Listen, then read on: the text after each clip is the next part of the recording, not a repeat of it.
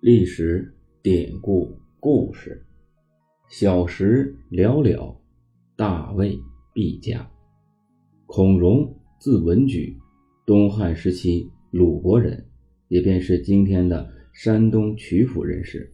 孔子第二十世孙。他从小啊就天赋异禀，巧言善辩，同时也十分的好学。孔融十岁的时候，随他父亲来到京城洛阳。他便得知当时著名的学者李燕身居京城后，于是他便独自一个人前往登门拜访。李燕为人刚正不阿，也特别有胆魄。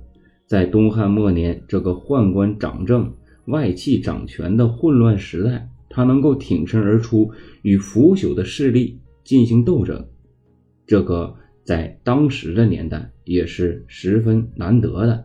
可谓难能可贵的一种状态，他也因此获得了很高的赞誉。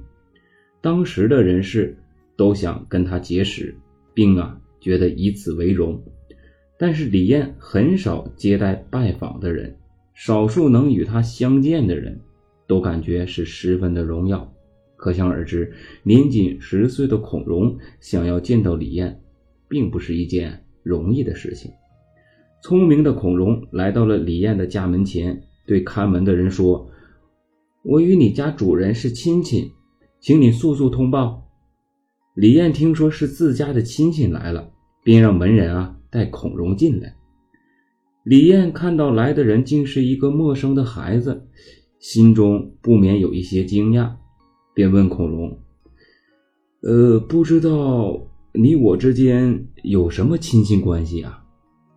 孔融答道：“从前你的祖先老子是我祖师孔子的老师，那么他们有着师徒的一个关系。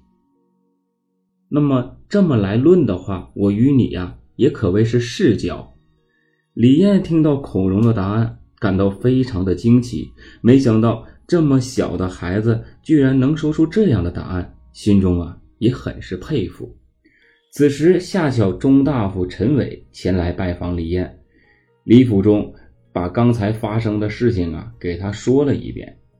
陈伟闻言十分不屑地说：“哼，小时候聪明，长大了不见得能有什么出息。”孔融听到陈伟的话，立即反驳道：“那你小时候一定是非常聪明了。”陈伟听后，完全的。陷入了一种尴尬的状态，无言以对。